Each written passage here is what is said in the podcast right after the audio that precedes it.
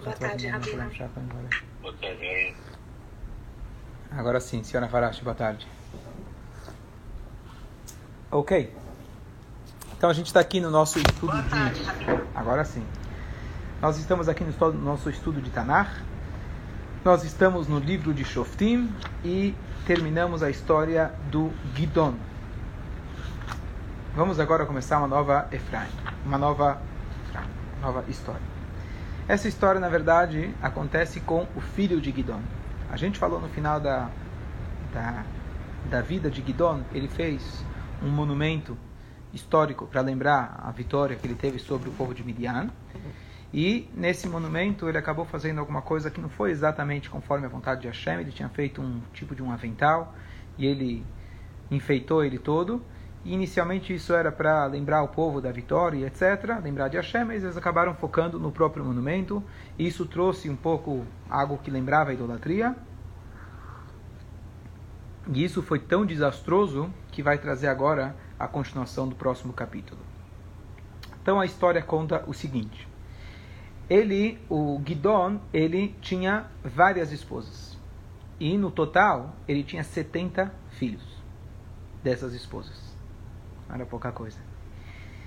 E, além disso, ele tinha uma Pilegesh. Pilegesh é uma mulher que ela, é, a Pilegesh, vamos chamar assim, de Yaakov, eram as servas. Que era, na verdade, um casamento, só que esse casamento não tinha Ketubá. Então, ele não tinha aquele, aquela obrigação. Era um casamento total, conforme a lei, mas ele não tinha as obrigações de uma Ketubá. Sem entrar agora no mérito da questão, porque eles tinham tantas esposas, etc. Vamos continuar diretamente para a história. Essa Pileges, essa. Me fugiu agora a palavra de Pileges em português. Concubina. Obrigado, concubina. Essa concubina, ela era da cidade de Shem. Vamos lembrar a cidade de Shem que aparece na Torá? É aquela cidade que os dois filhos de Yaakov destruíram. Que é a, o Shem, o homem, o primeiro homem de lá, ele, é, o, o Shem, filho de Hamor, de Hamor, esse era o nome do pai dele, ele havia, é, eles haviam é, raptado a Diná e teve uma destruição na cidade de Shem. Então, vamos ver o que vai acontecer agora, muitos anos depois, com a cidade de Shem. Então, essa essa Pileges, ou seja, de todos os filhos, ele era filho justamente não da esposa, digamos, oficial, e sim da concubina. Ele teve um filho chamado Avimelech. E não vamos confundir, confundir com o nome Avimelech que aparece na Torá, que Avimelech era um rei da Filisteia, um rei gentil. Esse Avimelech era judeu. Ele era filho de Gidon, do antigo juiz, e filho do Gidon com essa concubina. E esse Avimelech decidiu fazer uma propaganda eleitoral muito bem é, arquitetada, o mestre da propaganda, o mestre do marketing e o mestre do crime. Esse Avimelech pensou: eu tenho 70 irmãos. Quem é que vai se tornar o rei? Eu com certeza que nem para nem vou mesmo com dois, três votos ou com mil votos, eu não vou entrar nem, nem para poder concorrer. Nem para vereador, isso que eu estava procurando a palavra. Então, ele decidiu que ele queria ser o rei. Então, como todo é, toda pessoa carismática que, como o próprio chanceler da Alemanha, que ganhou, literalmente ganhou as eleições, ele era muito bom de marketing. Então, esse aqui também era muito bom de marketing. E ele inventou uma história, uma narrativa política, para poder convencer. Claro, não estamos aqui para matar ninguém. A gente gosta de todo mundo, somos pessoas boas. Mas a gente precisa tomar algumas atitudes. Então o que, que ele fez? Ele falou, ele foi até a cidade de Shem. Ele vira e fala: Mano, somos irmãos. Somos aqui da mesma cidade. Somos de Shem. Vocês sabem que o meu pai deixou muitos filhos. Sabe o que vai acontecer? Isso acontece ao longo de toda a história. Quando o rei morre e deixa muitos filhos, o que vai acontecer? Uma guerra. Vai ter uma guerra. Cada um vai querer mandar. E vocês vão ser os súditos. Quem vai sair perdendo vão ser vocês. que um vai colocar imposto, o outro vai acrescentar o imposto, e outro vai querer o imposto para ele. E vai ter guerra, vai ter briga. Não vai dar certo. Esse negócio não vai dar certo. Já parou.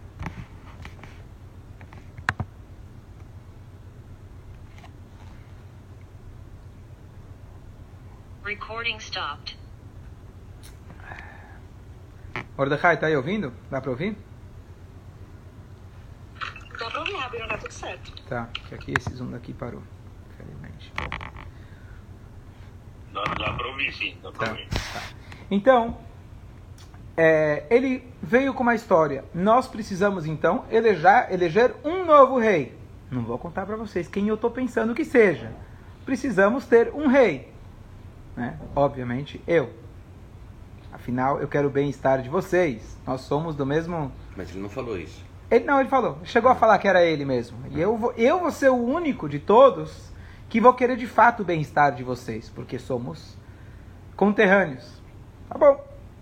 Ele continua com essa história e eles começam a dar suporte para ele e começam a formar uma opinião, um é, eleitorado. E aí eles tinham 70, que justo mesmo o número 70 de irmãos, eles tinham 70 peças de prata, a turma de lá, e eles deram para ele como um suporte para ele poder alavancar a sua propaganda. Tem que sair na Globo, tem que dar entrevista, tem que viajar, tem que ter os assessores, tem que ter uma gravata. Então deram para ele as 70, 70 peças de prata. Você vê que a história é igual à moda, né? Vai, vira, volta, certo? É a mesma coisa. E aí, então, eles supostamente não sabiam qual era o plano dele, de como ele ia conquistar o seu reinado. Deram para ele o dinheiro. Você manda dinheiro lá, você manda dinheiro lá para o ISIS. Né? Você não sabe o que, que eles vão fazer. Você está ajudando os coitados. Você não está. Então, esses moradores da cidade de Shem deram para ele 70 peças de prata. E ele contratou uma gangue de bandidos, assassinos profissionais, deu para eles o endereço, a casa, o nome, a fotografia, a conta, a conta do Instagram e do Facebook. Eu falo, quero que você caça um por um. Dito e feito, ele conseguiu matar quase todos os irmãos. Era um dia que eles estavam todos reunidos na casa do pai.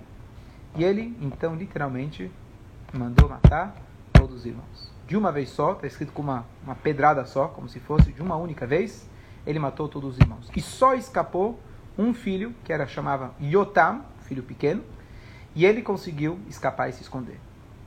Mas para ele conseguir o reinado, ele matou todos os irmãos. Curiosamente, ou incrivelmente falando, ninguém levantou para falar que injustiça, que coisa feia.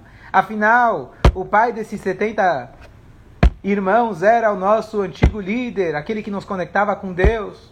Não, esse é o cara. Esse é o cara que tem coragem. Esse é o nosso rei. E aliás, o que foi que, entre aspas, motivou ele? Não sei se você lembra, mas a gente falou no outro shiur que o pai dele teve tantas conquistas que em algum momento o povo virou e falou para ele: vire, torne-se nosso rei. Ele se recusou. Aí o filho virou: não, não, meu pai recusou, mas eu aceito. eu quero. Ele gostou da ideia poder, grandeza, domínio. Então, foi por isso que ele, é, que ele é, encarou essa loucura. E o irmão dele, então, esse meio, meio irmão dele, o Yotam, ele se escondeu. Então, logo vamos ver a continuação da história. Mas só aqui a gente, a lição está muito clara, como o poder domina a cabeça da pessoa. E quando a pessoa quer poder, eventualmente ela pode pisar em cima de todos, destruir todos, criar uma narrativa maravilhosa. Ninguém diria que o Marchemó, aquele lá, chanceler, ele era perverso. Afinal, ele é uma pessoa boa, tem boas intenções, vamos ajudar o nosso país, etc. Pior que ele nem do país era, né? É. Ele não era de lá. Então, mas com uma boa propaganda eleitoral, então ele conseguiu o que ele estava desejando. Será que alguém aqui ficou mudo? Melina está aí comigo? Só para confirmar. Mordecai saiu. Tô, tô. Tá, sim, sim. ok. Então, é, como a pessoa é capaz, né, a maldade da pessoa. E o que eu fiquei pensando, né, quando a gente lê as palavras do Shoftim, ou da Torá em geral, Ah, que primitivo. Ah, que pessoa malvada. Como que ele faria uma coisa dessas? É só a gente conseguir tentar enxergar essa mesma ideia nos dias atuais, você vai ver que não é tão diferente. Do jeito que ele resume aqui, o cara foi lá e matou 70, ah, cara, esse cara é malvado. Mas com certeza o jeito que ele projetou isso, planejou e como apareceu a história na mídia na época, foi completamente diferente a história. Stalin matou todos os seus amigos, supostos amigos, e claro, não, não foi ele que matou, ele mandava, ele contratava terceiros para matar por acidente. E assim ele foi subindo no ranking dele. Então, a história é muito parecida. E você vê que na história, ao longo da história, infelizmente ele era até Yehudi. E ele se considerou rei. E ele conseguiu manter o reinado dele por três anos. E as pessoas respeitando ele. Então, como realmente a, a tragédia do ego do ser humano ela pode fazer com que a pessoa haja de forma completamente irracional. E o problema não é nem ele. Vai falar, eu não sou que nem ele. O problema é para aqueles que dão suporte a ele, aqueles que votam nele, aqueles que apoiam ele e deram para ele o dinheiro falaram: Olha, toma aqui, não sei o que, você vai fazer. Ele não fez nada, ele contratou um terceiro para fazer o trabalho e ele saiu com a ficha limpa. Então, para a gente realmente estar tá sempre alerta, não estou falando aqui de Brasília, mas estou falando das pessoas que estão ao nosso redor. Se a gente não se manifesta, se a gente apoia de alguma maneira, a gente pode estar tá literalmente apoiando crimes. Próximo. Então, as pessoas de Shem foram os primeiros a coroar ele. E agora, aquele irmão que se escondeu, ele ficou sabendo da história. Ele recebeu um telegrama que aquele meio irmão dele se tornou rei, matou todo mundo, a história foi muito triste. E ele, corajosamente, ele decidiu puxar a orelha do povo. Não me pergunte como, ninguém matou ele, ninguém assassinou ele. Hashem com certeza deu uma proteção especial mas ele subiu até uma montanha que se chamava Har Gerizim. Essa montanha Har Gerizim aparece na Torá e aparece no livro de Yoshua. Eu não elaborei muito na parte de Yoshua, mas o que acontece é que Deus ele fala para Moshe que futuramente, quando o povo entrar em Israel, eles vão ter que fazer como se fosse um repeteco dos Dez Mandamentos. Não lembro se eu elaborei nisso, eu tinha contado alguma coisa de passagem. O que, que é esse repeteco? Quando o povo saiu do Egito, receberam, fizeram um pacto com Deus, um pacto de, de confiança, de, de aliança, de, de, de compromisso. Quando passou 40 anos, entraram em Israel, eles precisavam relembrar o pacto. E agora é uma nova geração, e agora é uma nova realidade. Então, para isso, Deus colocou, a, a Torá descreve o que eles deveriam fazer, e assim o Yoshua ele fez, colocassem os é, Koanim é, em cima de duas montanhas, e os, desculpa, colocassem representantes de cada tribo nas duas montanhas, e os Koanim ficavam no meio, e eles falavam brachot para um lado, klalot para o outro lado, bênçãos para quem fizer a mitzvah de Hashem, e o contrário de bênção para quem fizer o contrário. E isso foi como se fosse um novo momento histórico para colocar na mente das pessoas a importância de Hashem, as mitzvot e assim por diante. Então ele foi até esse lugar, que já historicamente já era um lugar de ouvir a palavra de Deus. Ele subiu no Monte Grizim e ele começou a dar preaching, começou a pregar, pregar para as pessoas. E ele começou, muito curiosamente, contando uma história, uma parábola, uma metáfora. E como bom orador, como um bom magit que se chamava antigamente, você conta uma história. E você acha que está contando a história lá do conta para a historinha da criança e a girafa falou e o ursinho contou, né? E o que está contando para ele é como que ele briga com o irmão, ou como que ele tem que lidar. Então ele começou contando uma historinha. Qual foi a historinha que ele contou? Então ele contou a seguinte história: As árvores foram procurar um rei. E elas estavam na dúvida: quem vai ser nosso rei? E elas viraram e falaram para a oliveira torne-se nosso, rei, por favor. Você tem azeitona, você é uma árvore imponente. E aí ela responde e fala: Olha, eu preciso do meu azeite para poder os Koanim fazerem, se ungirem no templo. Tem para menorar. O azeite tem muitas funções. Eu preciso tomar conta da minha vida. Não dá para me tornar rei. Vai ocupar muito do meu tempo. Agradeço, mas hoje não. Tá bom? Continua a história. Eles viram então para a figueira. Figueira, por favor, torne-se nosso rei. E a figueira fala a mesma coisa. Eu já tenho muito trabalho para fazer. E por último, eles viram para a videira, onde estão as uvas, e ela fala: também estou ocupado, preciso fazer meu vinho, produzir meu vinho. Né? Os Yodim vão usar tanto para o Beit HaMikdash, tanto para as mitzvot. Não dá.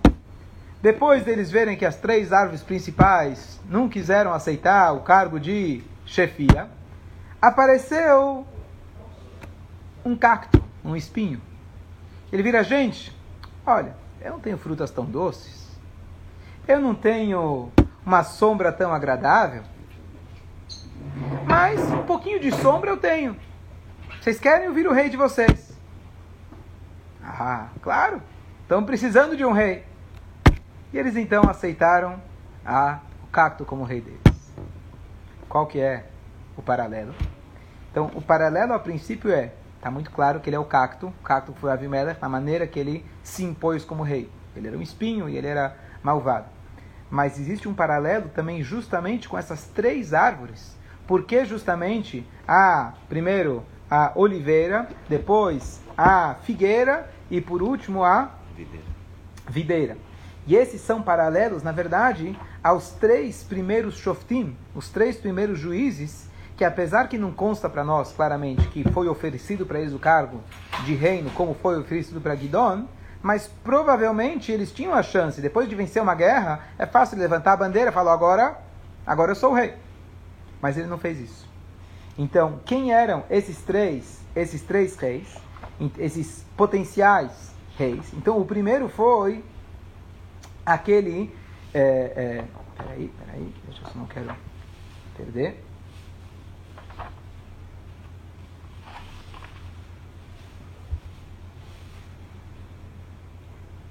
O primeiro foi Otniel ben Knaz, que foi o primeiro juiz do povo judeu. Lembra que ele tinha conquistado aquela cidade que chamava Kriyat Sefer e que simbolizava também que ele conseguiu relembrar as alachot que tinham sido esquecidas na época de Moshe, e ele se casou com a filha de Caleb chamada Arsa. Esse foi o primeiro dos juízes. Então, esse Otniel, ele era da tribo de Yehudá. Yehudá é a tribo que ela é untada, é, é, é untada como rei, por isso a oliveira. E além disso, e além disso, a oliveira representa o azeite, que quando você mistura ele com água, ele se sobressai. De todas as tribos, qual delas foi escolhida como futuros reis? Yehudá. Quem é que quem é que dirigia o povo? Quem era que ia na frente de todo o povo para conduzir eles no deserto? Quem conduzia eram as nuvens, mas quem ia na frente? A tribo de Eudá. Então a oliveira representa a tribo de Eudá, que representa o primeiro dos juízes, que poderia ter assumido o cargo de rei, porque rei normalmente se associa bastante com a questão militar, e isso acontece bastante aqui. Ele poderia ter virado rei. Ele falou: estou ocupado em produzir minha azeitona. Preciso estudar a Torá, ensinar a Torá. Virar rei não é um privilégio. E ser juiz. E ser juiz, exatamente. Então, virar rei é um privilégio e não um cargo que eu estou concorrendo, como se diz, para poder assumir. Número 2. A segunda árvore foi a figueira. E aqui ele traz um paralelo entre a figueira e a segunda juíza, que foi a devorar. Devorar é abelha. A abelha produz mel. Mel pode ser, pode ser produzido pelas flores, o néctar das flores. Ele pode ser produzido de tâmaras, ou ele pode ser inclusive produzido de figo. Então ele faz aqui uma alusão da Dvora, tem várias alusões que a Dvora, não só que o nome da abelha, tinha algumas alusões da Dvora com a abelha, então ela seria a figueira que também se recusou a se tornar rei no caso teria sido rainha, mas a ideia é que, não sei se ela teve essa oportunidade, a gente falou que normalmente não existe nenhuma profetisa, ela foi exceção, e também não tem uma rainha, a rainha é a esposa do rei. Mas ela também não quis o cargo, ela também não quis o cargo simplesmente para poder se sobrepor a, ao resto. E por último, nós temos. Acabou. Nós temos por último o Gidon, que a gente acabou de ver na outra aula. E o Gidon era da tribo de Menashe, Menashe era da tribo, na verdade, de Yosef, e Yosef é comparado, na verdade, à videira. Então, tem lá um paralelo a cada um deles. Mas o mais claro de todos é o cacto. E o cacto, então, foi o, o Avimelech. E o que acontece? É, ele vira, o Yotam, ele vira e fala, turma, ele termina, inclusive tá, estava pregando para todo o povo que tinham assumido sobre si um rei malvado, aceito sobre si um, um rei malvado, e ele vira então fala para eles, olha, no final das contas vocês têm um rei, agora vocês têm um rei. Tá bom, não foi você que matou, foi terceirizada o crime. Se a intenção de vocês é manter esse rei, Leshem Shamaim, significa por Deus, você quer ter um rei conforme a Torá descreve, que é bom ter um rei. O rei ele vai impor as leis da Torá. Não ter um rei pela sua conveniência, pelo seu status, e sim ter um rei porque realmente você quer seguir as leis da Torá, então Deus vai dar sucesso para vocês. Agora, se o interesse de vocês é diferente, então o final vai ser trágico. Essa foi a pregação do Yotam. E aqui a gente vê que essa, na verdade, eu sempre digo isso, eu gosto muito desse conceito, de que a Torá inteira é uma história. E por que a Torá escolhe uma história? Um dos motivos é porque quando você escuta uma história, você acha que está falando de um terceiro. Ah, é Adam, é Rav, é Avram, é Yitzhak, é Isav. A gente vai falando dos sadiquim, dos perversos. Você escuta a história, ah, que legal. Só depois, espero que caia a ficha que não estava contando a história deles. a história deles é só é só parábola. Claro que aconteceu, de fato aconteceu, mas por que a Torá escolheu esses acontecimentos, não outro? A Torá não é o livro de história. A Torá está te contando que você tem o Abraão dentro de você, você tem o Esav dentro de você, você tem o Avimelech dentro de você. Então, toda a Torá é no formato de história. E essa é a melhor maneira da gente ensinar. Por quê? Porque se eu chego e falo para você, ó, oh, você fez isso. Na hora que eu falei isso, você já cria uma barreira, você já não vai escutar mais. Na hora que eu te conto uma historinha, quem não gosta de uma história? Se for piada, melhor ainda. Você escuta. E depois eu dou chance para você sozinho começar a raciocinar. Poxa, que interessante aquela história. Será que, é, será que talvez alguma coisa tenha a ver comigo? E aí você começa a absorver aquela ideia. Então a Torá, com esse raciocínio, claro, a, a, a razão de Deus é infinita, mas é uma das coisas que a gente vê que realmente como a Torá funciona e como a tradição oral funciona, sempre através de histórias. E a ideia da história não é nunca para você olhar apenas como uma história e sim saber que é a nossa história. E foi isso que ele usou. E ele simplesmente um usou. Né? Hã? Trazer um ensinamento, trazer um. Então, depende para quem, depende quando. O bom professor, às vezes, ele só conta a história. E ele deixa para você desvendar sozinho. Se você ainda é um aprendiz, ele vai te contar a história já com a o solução, com o né? paralelo. Então, depende aonde e como. Por exemplo, para Davi da Mela, quando ele foi lá, ele teve lá a relação com a Batsheva, famosa história dele, Sim. quando ele foi admoestado pelo profeta, o profeta contou para ele uma história que acontece com um cara que era muito rico, e ele foi lá e pegou um carneirinho de uma pessoa que tinha um único carneirinho. Davi da Mela falou, isso é injustiça, pena de morte para o cara. E aí o Natan simplesmente falou, então esse cara é você. Você tinha todas as esposas, toda a riqueza do mundo, e o cara lá só tinha uma esposa, e você vai lá e tirou ela dele certo? Então, ele não precisou contar toda a história. Para bom entendedor, poucas palavras bastam. Mas isso realmente é uma coisa muito bonita e interessante que quando a gente quer ensinar para os nossos filhos, para outras pessoas, para de pregar. Fala, é, você pode ter toda a razão do mundo, mas a pessoa não vai absorver nada. A pessoa não quer saber, ninguém quer ser chamado a atenção, ninguém quer ser puxado a orelha, ninguém gosta. Não é natural do ser humano gostar. Então você conta para ele a linguagem que a Torá usa é Shlishi Amedaber. A Torá sempre conta. E Hashem disse para Moshe. É, é a terceira pessoa. Não é eu, não é você, é ele. A Torá sempre relata no Shlishi Amedaber. Como se fosse uma história do fulano com ciclano, Deus com Moshe. Não tem nada com isso. É Moshe com Deus. Estou contando a história, tá certo? Eu estou contando o que Deus falou para dar. Até aí, tá tudo bem, tá certo? Mas isso é só um método certo? De aprendizado, para a gente entender que Zotorá Adam, diz a Torá. Essa é a lei da pessoa. A Torá é a Torá da pessoa. A Torá está descrevendo a tua história. Então, isso é muito interessante que a gente vê isso ao longo dos profetas.